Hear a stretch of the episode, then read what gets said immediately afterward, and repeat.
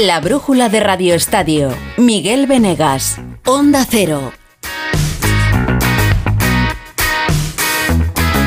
¿Qué tal? Muy buenas tardes. Es lunes 7 de agosto y el fútbol español está a medias. Sí, quedan cuatro días para que empiece la liga en primera y segunda división y los equipos están, pues eso, a medias. No es que estén a medias, es que van a seguir estando así. El Madrid empieza la liga el próximo sábado y va a hacerlo si no cambia mucho la cosa, sin un 9 y de reojo mirando a Mbappé en París. Si no cambia mucho la cosa, el Barça no es que vaya a debutar el domingo sin grandes fichajes, aparte de Gundogan es que necesita de aquí al domingo eh, aplicar una palanca que ya tenía aplicada para poder inscribir a los jugadores que ya ha fichado. Y si no cambia mucho la cosa, el Atlético de Madrid va a jugar el lunes y no sabrá todavía qué pasa con Joao Félix y con su futuro. Y así vamos a estar todo el mes de agosto. Quedan tres semanas para que se cierre el mercado y así va a estar el fútbol español y el fútbol europeo. Ayer empezó la temporada en Inglaterra con la Supercopa, la Community Shield. El Manchester City perdió contra el Arsenal, que le empató en el último minuto y le ganó los penaltis. Y a Guardiola en rueda de prensa ya le pusieron el fracaso encima de la mesa. Has perdido la Community Shield y la temporada pasada también. Tres consecutivas, hemos perdido tres consecutivas. ¿Sabes por qué? Porque hemos ganado la Premier League. Pues el 6 de agosto Guardiola tiene que sacar pecho con lo que hizo el año pasado porque ha perdido ya un título. Esto es exigencia. El fútbol las plantillas están a medias, pero la exigencia no, y eso va a ser para Ancelotti, para Mendilíbar, para Luis García y para todos en Primera División. Y quedan cuatro días, y quedan 21 días para que se cierre el mercado, y en estos 21 días vamos a estar compartiendo el foco en la pelota y el mercado. Y en el mercado hay lío, hay mucho lío todos los días, y el lío, como todos los días hoy, viene de París.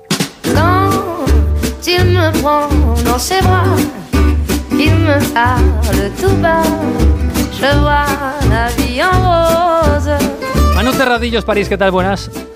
Hola, ¿qué tal? ¿Cómo estamos? El primer lío y el último es lo que ha salido en las últimas horas sobre Neymar. No es que Mbappé se quiera ir, que no se quiera ir, es que Neymar es el último que se quiere marchar de los cracks del París. Sí, una noticia que ha caído como una bomba es del diario El Equipe, que ha adelantado que Neymar ha informado formalmente al club de que quiere abandonar el PSG este mismo verano y además eh, dice el, diario que nada menos que para ir al Barcelona. El brasileño se lo dijo este domingo al presidente Nasser Al-Khelaifi, una comunicación que no ha gustado, porque uno, Neymar justo ha vuelto ahora a jugar tras casi cinco meses de lesión, Dos, eh, por las fechas, eh, porque este fin de semana empieza la Liga. Y tres, por cuestión de imagen. Eh, Messi se fue, Mbappé está apartado y él es el que quedaba de esos tres fantásticos. La decisión se tomó justo al regreso de la gira por Asia, en una reunión de Neymar con su familia, con su representante. Y uno de los motivos es la falta de protección del club, según dicen. hay que recordar que este verano un grupo de ultras se llegó a plantar en la puerta de su casa para manifestarse y pedirle que se fuese y ese es uno de los motivos que argumenta, pero eso sí, para poner todo esto en contexto, si nos escuchan los barcelonistas, hay que recordar que Neymar tiene contrato hasta 2027 y un sueldo muy asequible, 37 millones de euros al año. Pues no está mal, no te muevas de ahí, mano, que hay más enredo en París. Hola, Barcelona, José Agustín Gómez, buenas tardes. Hola, muy buenas tardes. Eh, ¿Sería posible fichar a Neymar? Sería posible una cesión. Mm. Y con una rebaja sustancial de su ficha. Obviamente por debajo de Lewandowski, que es ahora el jugador más caro del Fútbol Club Barcelona. ¿Que el jugador quiere regresar? Pues lo han intentado en varias ocasiones en los últimos años. Aquí también hay que tener en cuenta la, opinión de Xavi, el entrenador del Fútbol Club Barcelona. Si le encuentra ahora encaje a este Neymar en el equipo que está montando en el técnico de Garense. Si le dan a elegir, él se quedaría con Bernardo Silva, pero obviamente en este momento es más asequible el jugador carioca que no el portugués.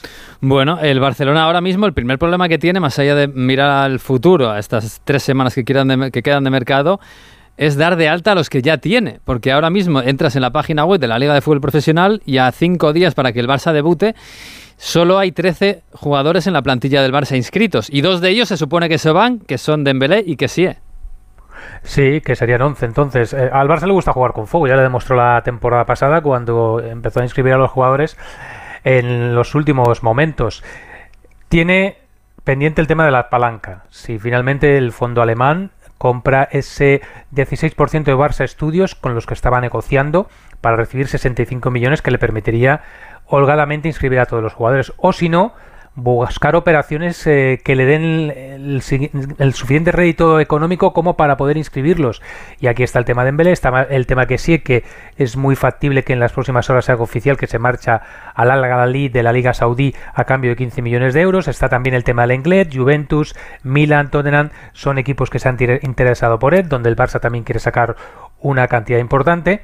Y el Barça ahora mismo, más que en reforzarse, lo que está es intentando conseguir dinero para poder inscribir a, los jugadores que tiene ahora mismo en nómina, tanto los tres fichajes como los jugadores que renovó.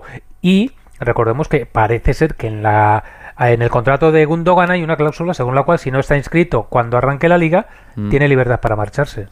O sea que si el domingo Gundogan no está inscrito y puede jugar con el Barça, es libre para irse a cualquier otro equipo.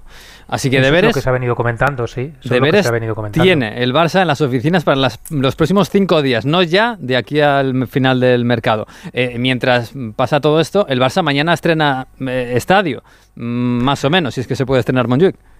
Bueno, e, el Barça ya jugó dos Gampers en el Olímpico de Montjuic. Este será el tercero, pero en esta ocasión la singularidad es que a partir de ahora va a ser su casa, va a estar de alquiler hasta en principio noviembre de 2024, cuando regresará al Camp Nou una vez se haya hecho una parte importante ya de la reforma del Coliseo Azulgrana. Pero mañana es la primera piedra de toque para ver cómo van los los accesos, cómo se pueden desplazar los aficionados y, también saber cuánta gente va a subir, porque el viernes se hablaba de que había poco más de 20.000 entradas vendidas para este trofeo Joan Gamper que a partir de las 8 va a enfrentar al Barça de Xavi contra el Tottenham y veremos a ver si alinea o no a Dembélé.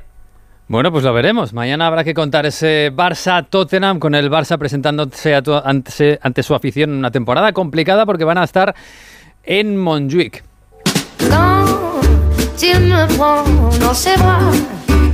Pero en París no solo se habla de Neymar y del Barça y de Dembélé y del Barça, se habla también del Madrid, hombre, y se habla de Mbappé. Mbappé sigue apartado, ¿verdad, Manu? Sí, sigue ese pulso, el jugador sigue apartado. Además, hoy era el primer día tras la gira de Asia que entrenaban todos, el equipo oficial y el grupo de descartes, pero no han coincidido. Los indeseables, como se les llama, con ellos Mbappé estaban citados por la mañana y el grupo de Luis Enrique a las 5 de la tarde. Y de hecho, toda la semana está diseñada para que no coincidan en horarios. El club sigue a la espera de un movimiento del Real Madrid porque la intención es traspasarlo este verano. De hecho, la oficialización de otro atacante, Gonzalo Ramos, es inminente y se trabaja para que venga igualmente otro delantero, Colomuani, y lo normal en este momento sería que Mbappé no jugase ese primer partido de Liga este sábado. Bueno, pues habrá que ver cómo está el Madrid. Hola Alberto Pereiro, ¿qué tal? Buenas tardes. Ah, Miguel Venegas, ¿qué tal? Muy buenas. El tema Mbappé, tranquilidad, ¿no? Sí, eh, mira que ayer leímos un montón de cosas en, todos los medios franceses, eh, televisiones, eh, prensa, radios, y alguna de ellas, de esas informaciones, indicaba que el Madrid esperaba un gesto, da igual el tipo. O sea, a ver, cuidado con los gestos, no vale salir con una camiseta blanca en el Instagram y decir que eso que quiere jugar en el Madrid, que ya he visto más de uno con hmm. algún tipo de suspicacia al, al respecto, pero... bueno, puede ser un poco así, pero tampoco es tan drástico. el Madrid está en ese punto en el que eh, las semanas claves ya las ha entendido como tal. Eh, la primera, que no viajar a la gira de Japón con, con su equipo, ya es bastante eh, relevante como para tener en cuenta que sabes perfectamente la intención del Paris Saint Germain y ahora pues esperar. que está preparado para hacer una oferta en el momento en el que Mbappé diga lo quiero seguir aquí, lo está. Que está preparado para darle ese contrato de seis temporadas con su sueldo correspondiente que no se parece en nada al que tiene París, también lo está. Mm. pero que no es algo que vaya a pasar ni mañana ni pasado, porque eh, no hay prisa y cada día que pasa el futbolista es uno, un poco más barato y dos, sabiendo que en enero eres libre, pues pues también hay un poquito de paciencia, pero novedades y como tal no hay ninguna, querido. 1 de septiembre es cuando se cierra el mercado y seguramente seguiremos hablando de todas estas cosas, mientras Mbappé está apartado y no va a jugar con el París este fin de semana, que empieza la Ligue 1 en Francia. Eh, el resto de la plantilla, bien, ¿no? Hoy han ido a entrenar, han visto al jefe, Sí, señor. Eh, ha pasado a Florentino Pérez, que como bien sabes está tan mal y tan enfermo que le da para pasarse por Valdebebas. Eh, lo digo para los mm. suspicaces y los que sueltan ese tipo de informaciones, algunas interesadas, como decía el Madrid el otro día en su eh, comunicado. Ha hablado con Ancelotti, ya lo hizo antes de que se marcharan a Estados Unidos. conversaciones completamente cotidianas, nada de preguntas de, oye, me traes un 9, qué mal que lo has hecho en la pretemporada, has perdido dos partidos. Ya tuvieron una conversación telefónica el otro día eh, después de la gira norteamericana. Ya te digo que no hay preocupación en el Madrid. Uno, porque Ancelotti ha explicado que eh, los problemas defensivos son los más fáciles de solucionar. y dos, porque se piensa, se sueña y se cree que va a haber solución al tema de esa camiseta número 9 que no tiene nombre ahora mismo en el Real Madrid, que sería la primera vez en la historia que, viéramos que el 9 en el Madrid no está eh, cogido por ningún eh, futbolista cuando empiece la temporada. Eh, a nada de empezar la competición, ya sabes, sábado 9 y media en San Mamés, tres jugadores que están trabajando al margen, Arda Güler y Mendy que se han quedado en el interior de las instalaciones, Mendy que tiene para 15-20 días, Ceballos que está para la jornada 2-3 más o menos disponible, hoy cumple 27 años y ha empezado a hacer un poquito de carrera continua con los readaptadores después de ir acortando plazos poquito a poco de esa lesión en el eh, bíceps femoral de la pierna derecha. Eh, el resto están todos ok, eh, con la idea de jugar con rombo, con Bellingham arriba, Chuamení como enganche y sabiendo que entre Camavinga, Kroos y Valverde, creo que Modric se va a quedar en el banquillo sí o sí, aunque sabes que esto te mm. lo digo, y luego Ancelotti le da la pedrada y pone a los dos suyos. Bueno, también hay cinco cambios, seguramente los del medio campo van a rotar mucho. Jugarán todos, eso desde luego jugarán todos y luego alguna que otra duda sobre quién será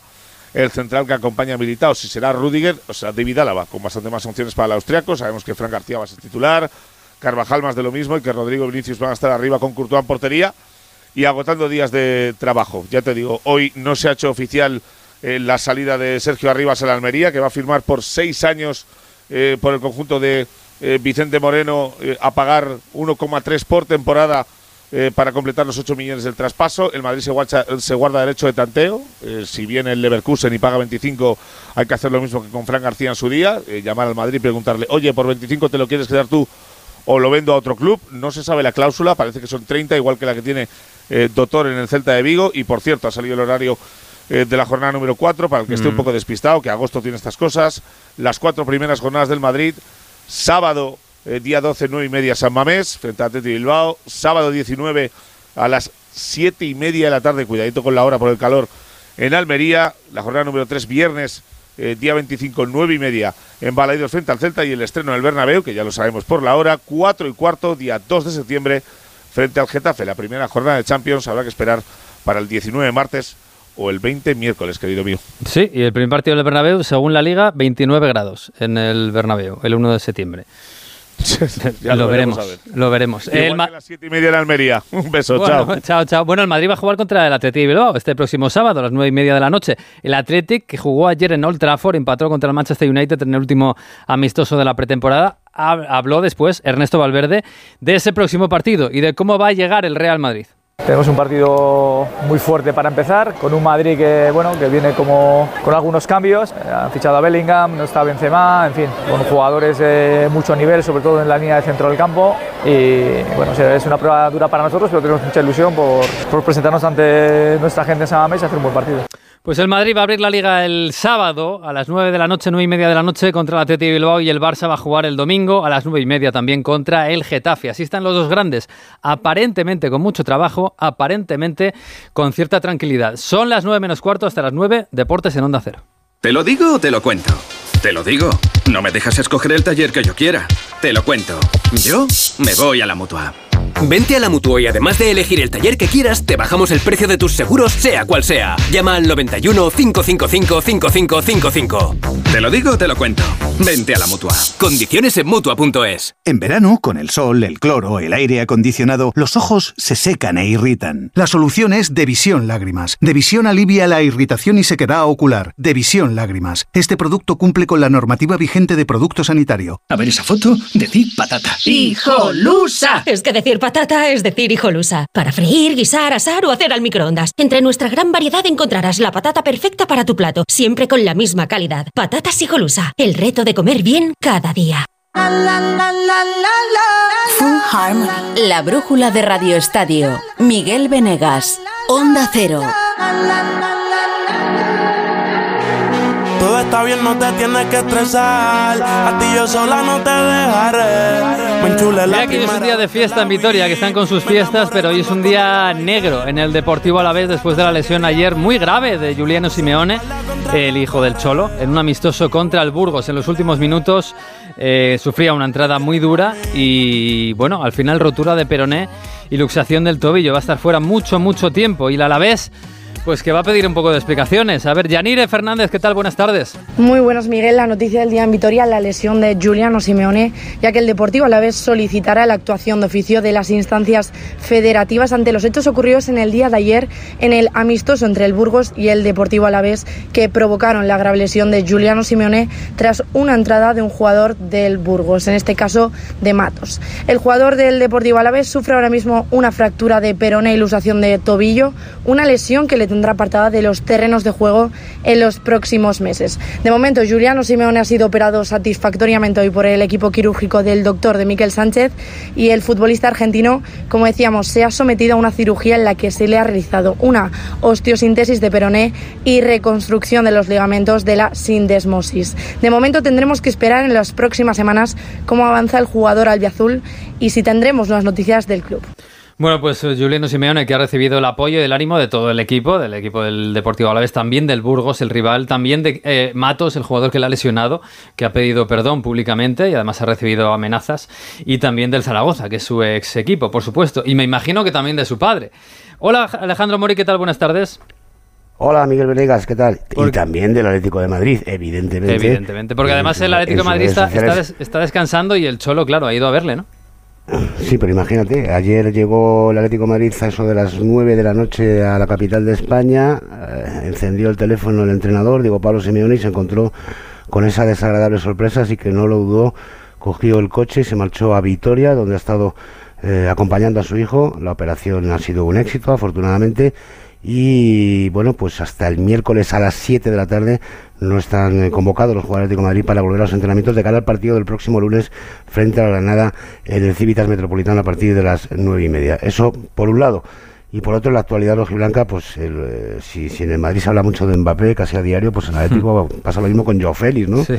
Todos los días surgen informaciones. Ayer te comentaba en Radio Estadio, Miguel, que eh, Arabia Saudí había, pues, se había puesto en contacto el fútbol saudí con Méndez, su representante, para eh, tentarle eh, al, al Hilal, el equipo que entrena el portugués Jorge Jesús, bueno, pues eh, parece que ni cesión ni traspaso, parece que el chico tampoco quiere ir allí.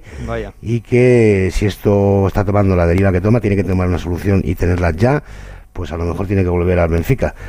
Quizás sería el momento de dar un pasito atrás, ¿no? Y haber aceptado la, oferta de Aston Villa, haberse hecho una buena temporada y luego poder volver al fútbol de élite, pero parece que no está por la labor. Veremos qué es lo que ocurre, pero su salida es obligatoria antes del 1 de septiembre. Y el otro nombre propio del día, Venegas, es el de Morata. Eh, hemos confirmado también esta tarde que el Atlético de Madrid se ha puesto en contacto con su representante, Juanma López. Sabes que renovó hace poco, en junio, por dos temporadas hasta 2026, eh, eso sí, a la baja. Bueno, pues eh, el club está contento con él. Álvaro quiere seguir aquí no tienen ofertas que satisfagan económicamente al Atlético de Madrid y de tal manera que podría ampliar incluso su contrato un año más para bueno pues eh, sacar una media económica y que el chico bueno pues no perdiera tanto en estas dos campañas que firmó. Así que vamos a estar pendientes de este tema pero parece que Morata va a continuar incluso va a prolongar su relación contractual con el conjunto rojiblanco madrileño. Bueno pues un culebrón menos en el Atlético de Madrid. A ver si se encarrila también lo de Joao Félix que no tiene fácil solución. La verdad el Atlético va a jugar el lunes contra el Granada, como decía Alejandro Mori. El Sevilla va a jugar el viernes, primer turno, contra el Valencia a las nueve y media de la noche. ¿Cómo están los de Mendilíbar? José, José Manuel Jiménez, buenas tardes. ¿Qué tal? Muy buenas, eh, Venegas. Eh, bueno, está bien, ha habido buenas sensaciones en la gira americana y eso sí, sin descanso para la plantilla del Sevilla, que aterrizó ayer eh, de la gira americana. Esta mañana ha vuelto al trabajo temprano en la ciudad deportiva para preparar su estreno liguero, que recordemos va a ser el próximo viernes en el Sánchez Juan ante el Valencia. Como novedad, hoy la vuelta al grupo de Marcao, que se ha vuelto a perder la pretemporada por eh, segunda vez consecutiva por una micro rotura muscular. Con la duda de la Mela para el viernes, no va a estar con seguridad eh, ni Ansu. Vamos a estar, vamos a ver si están para eh, el compromiso de la próxima semana. Recordemos el Sevilla pensando en el estreno liguero, pero también en la Supercopa de Europa ante el City del próximo día 16. Efectivamente, va a ser el próximo miércoles y hoy en la web de, en la web de UEFA.com ha hablado Pep Guardiola precisamente del Sevilla, su rival en esa Supercopa. Conozco a Mendilibar de, mi etapa en el Barcelona. En, nada cambió al equipo, al Sevilla. Tuvo una final muy dura contra la Roma. Las finales contra Mourinho siempre son muy, muy difíciles, muy competitivas. Y lo sé por, por experiencia, pero ves, ves su sello. Cuando ves un equipo de Mendilibar, ves inmediatamente que, es, que son sus equipos, equipos de, de, llegar muy rápido arriba, de llevar muy rápido el balón a la banda, de muchos centros, de llegar bien, equipo muy agresivo. Entonces se conoce muy bien cómo jugar competiciones europeas y será una muy buena final. Me alegro mucho jugar contra, contra Sevilla y, y contra, en este caso, Mendilibar, de volverlo a ver después de tanto tiempo. Bueno, Jiménez del Sevilla, efectivamente, tiene que jugar contra el Valencia antes, pero me imagino que ilusión hace un título como la Supercopa y además contra el City. Sí, por supuesto que ilusiona el levantar un título, sobre todo después de ver cómo había transcurrido la temporada pasada con muchas dificultades eh, con tres entrenadores, pero Mendilibar lo ha cambiado todo y la verdad es que el equipo está mentalizado en poder sorprender. De hecho, ha dicho Mendilibar en entrevista también a UEFA.com que es el momento para poder eh, sorprender al equipo de Guardiola. Es el momento, el mejor momento para pillarles, ¿no? Inicios, todos estamos, todavía empezamos, no sabemos si, si hay mucho cambio todavía. El 16 de agosto va a haber jugadores que jueguen con nosotros que después el 2 de septiembre igual ya no estén con nosotros, o al revés, va a haber jugadores que no hayan llegado y a partir del 1 o 2 de septiembre van a estar con nosotros y a ellos les pasará lo mismo. Pero sí es verdad que si les coges con 3, 4 meses ya compitiendo con todos sus jugadores, entendiendo las mil maravillas el juego de, que, quiere, que quiere Guardiola, pues hostia, es muy jodido, es muy difícil eh, poder pararles, ¿no? Mm, un minuto. El Sevilla que vuelve a entrenarse mañana a las nueve y media en la Ciudad Deportiva. Por cierto, en el Betis también llegaba ayer de tierras norteamericanas.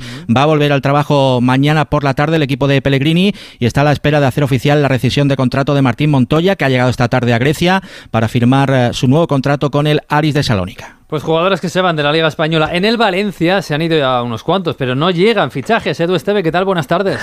¿Qué tal, Miguel? Buenas tardes, sí. Y se demostró el pasado sábado en el Trofeo Naranja que el Valencia necesita sí o sí, bueno, lo dijo el propio Rubén Baraja cuando acabó el encuentro, cinco o seis fichajes, sobre todo en la parte delantera.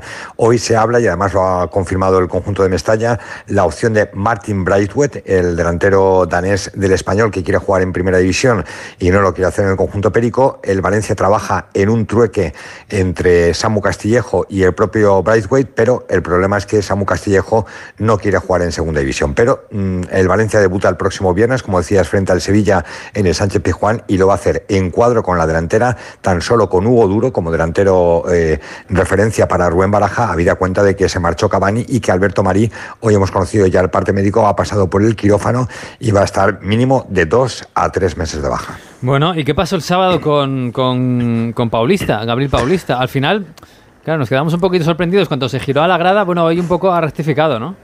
Sí, lo contamos en el Radio Estadio. Algún aficionado del Valencia le diría algo. Él se desentendió totalmente del juego. Con el balón en juego se marchó hacia esa parte de la grada a recriminarle al aficionado. Eh, evidentemente, bueno, pues esto levantó también la polémica entre la grada animación joven y hoy, como dices, a través de las redes sociales del Valencia, las oficiales, ha querido pedir disculpas por ese gesto. Fue un momento de, calentura dentro de un partido. Pasó algo que escuché algo de, un aficionado y algo que no me ha gustado, una falta de respeto a, mí. Y bueno, me reaccioné claro que no, debería hacer lo que yo he hecho y, bueno, solamente quería pedir perdón a todos los aficionados de, este club y estoy aquí para defender este club hasta, hasta la muerte desde mi primer día le dije y voy, voy a cumplir y quiero cumplir.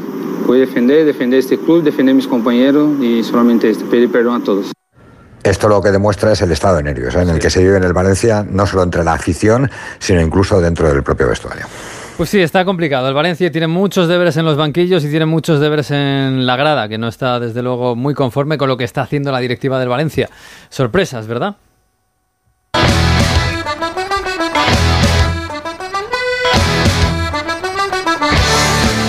Y hay más cosas en el fútbol europeo y fútbol español, empezando por la Community Shield, que se jugó ayer el primer partido oficial y el primer título oficial en Europa. Hola Pablo de la Fuente, ¿qué tal? Buenas tardes. Hola, ¿qué tal? Buenas tardes, Miguel.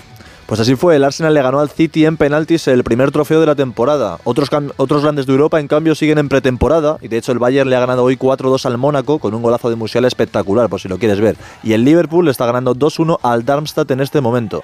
En nuestro fútbol, el rival de Osasuna en la Conference saldrá del ganador entre Brujas y el K islandés. Al Mallorca le han ofrecido 3 millones por Raillo, pero lo han declarado intransferible. Y Nico González se ha ido cedido del Athletic de Bilbao al Elche, igual que Nico Castro, que también llega a préstamo al Martínez Valero.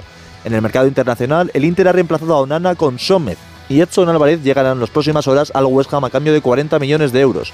Por 35 se ha ido otro central a Arabia y es Roger Ibáñez, el ex de la Roma, al que Mourinho le ha deseado buena suerte en la nueva liga de moda. Por último, el Benfica ha firmado a Trubin y Artur Cabral.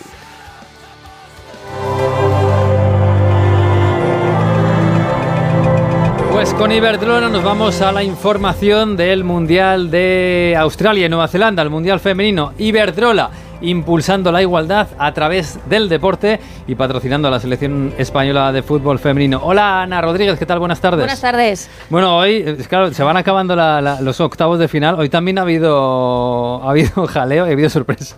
Sí, ha habido partidos largos, otra vez otra tanda de penaltis entre Inglaterra y Nigeria. Le ha costado muchísimo a la campeona de Europa, a Inglaterra, eliminar a las nigerianas. Ha llegado a esa tanda de penaltis. Allí se ha impuesto la actual campeona de la Eurocopa, que ya está en cuartos de final, pero con eh, polémica porque una de sus eh, jugadoras, la mejor jugadora de Inglaterra en estos momentos, Lauryn eh, eh, James, ha sido expulsada por una por una fea entrada, ha pisado a una rival en el suelo sin balón de por medio, o sea que yo creo que le caerán algunos partidos y podría haber dicho adiós al Mundial. por otra parte, Australia también está en esos cuartos de final, ha ganado 2-0 a Dinamarca con un gol de Reiso, una de las mejores jugadoras australianas en este Mundial. Recordemos que Reiso ha fichado por el Real por el Real Madrid y ya ha debutado Sam Kerr hoy la estrella australiana después de esa lesión muscular que sufrió en el último entrenamiento antes de que empezase la, la, Copa del Mundo. Australia, no sé si asusta deportivamente por lo buenas que son, pero desde luego por el ambiente asusta. ¿eh? ¿Cuánta gente ha metido Más en el estadio? de 75.000 espectadores hoy para ver a la selección Madre. australiana. La verdad es que están batiendo todos los récords de asistencia en su país, lo cual nos eh, alegra muchísimo, pero sí. hace que sean eh, un coco importante para cualquier rival porque tienen a una afición detrás absolutamente impresionante. Bueno, de cara a los cuartos de final y de cara a España, que va a jugar contra Países Bajos, recuerdo, en la madrugada del jueves al viernes a las 3 de la madrugada, eh, ¿podemos recuperar algún efectivo, no? Eh, sí, eh, son optimistas en el staff de la selección para recuperar a, a, Iván Andrés, a pesar de que aún no ha entrenado con sus compañeras, sigue en el gimnasio, pero como digo, son optimistas para recuperarle para ese partido. Veremos si está al 100% o si Jorge Vilda opta por volver a contar con Laia Codina en esa posición del centro del, del centro de la defensa junto con Irene Paredes, pero como digo, son optimistas eh, para recuperar a Ivana. Y optimistas de cara al partido, porque ayer vimos a Países Bajos, eh, es un buen equipo. Es un buen equipo. ¿España un poquito favorito? Yo creo que España es eh, favorito sobre todo porque, como dijimos, es que Países Bajos llega sin su gran estrella, sin Miedema. Eh, son eh, dos equipos que tienen un nivel muy parecido y además dos equipos que juegan de forma similar. Les gusta mm. ser protagonistas, les gusta buen tener partido. el balón, sí, les gusta ir al ataque, no especular y yo creo que ese tipo de juego le va muy bien a la selección. Yo creo que Países Bajos deja jugar y eso le viene muy bien a la selección de Jorge Vilda. Bueno, pues nos quitamos la espina de los octavos de final. Ya hemos conseguido ganar una eliminatoria directa a KO en una gran Copa del Mundo como esta. Ahora tenemos que pasar de cuartos de final y encontrarnos a lo mejor en semifinales contra Japón. A lo mejor. El ojalá. primer, ojalá. El primer escollo el viernes a las 3 de la madrugada en directo Radio Estadio de Onda Cero, España, Países Bajos. Alexia Putellas avanza con el balón, se la pasa Sandra Sánchez, la karateca entrega el esférico de un patadón a Carolina Marín, la jugadora desvía el esférico con un revés magistral, el balón vuelve a Putellas, Putellas dispara y gol, gol del deporte femenino español. Juntas con nuestra energía estamos haciendo el terreno de juego más grande. Iberdrola, patrocinador oficial de la selección española de fútbol femenino. Iberdrola, empresa colaboradora con el programa Universo Mujer. Bueno, hay más noticias en el mundo del deporte. Víctor Yagüe, ¿qué tal? Buenas tardes. Buenas tardes, Miguel. Pues, Empezando por el baloncesto. Sí, empezamos si quieres por baloncesto porque la selección española que jugó el viernes ya está en Andalucía. Recordemos que sin Ricky Rubio para preparar el torneo de Málaga dentro de la gira de preparación de cara al Mundial. Juega el viernes ante Eslovenia y el domingo contra Estados Unidos. Y en novedades, hoy se ha conocido que el Fútbol Club Barcelona ha hecho oficial el fichaje de Jabari Parker, el ex NBA, eh, pasó por seis franquicias, número 2 en 2014, llega para cubrir la baja de Mirotis. Veremos cómo funciona el ala pivot que lleva año y medio sin jugar. Además, el fin de semana nos ha traído ciclismo y motos. Sí, en ciclismo, los mundiales, pues Van der Poel se puso el maillot de arcoiris en Glasgow. El holandés se rehizo de una caída en los metros finales para colgarse su primer oro mundial. Van Aert fue plata y Pogachar bronce. De hecho, el esloveno entra junto a Indurain, Ulrich y Fromm en el selecto club de ganadores del Tour de Francia y olímpicos y mundiales. En motos, como me preguntabas, pues el parón de verano ya se acabó y en MotoGP ayer la primera alegría para España fue en el Gran Premio de Silverstone con victoria de Aleix Espargaró, que sigue siendo líder aún así Bañaña. Viñales fue quinto y Mar Márquez tuvo que retirarse tras una caída.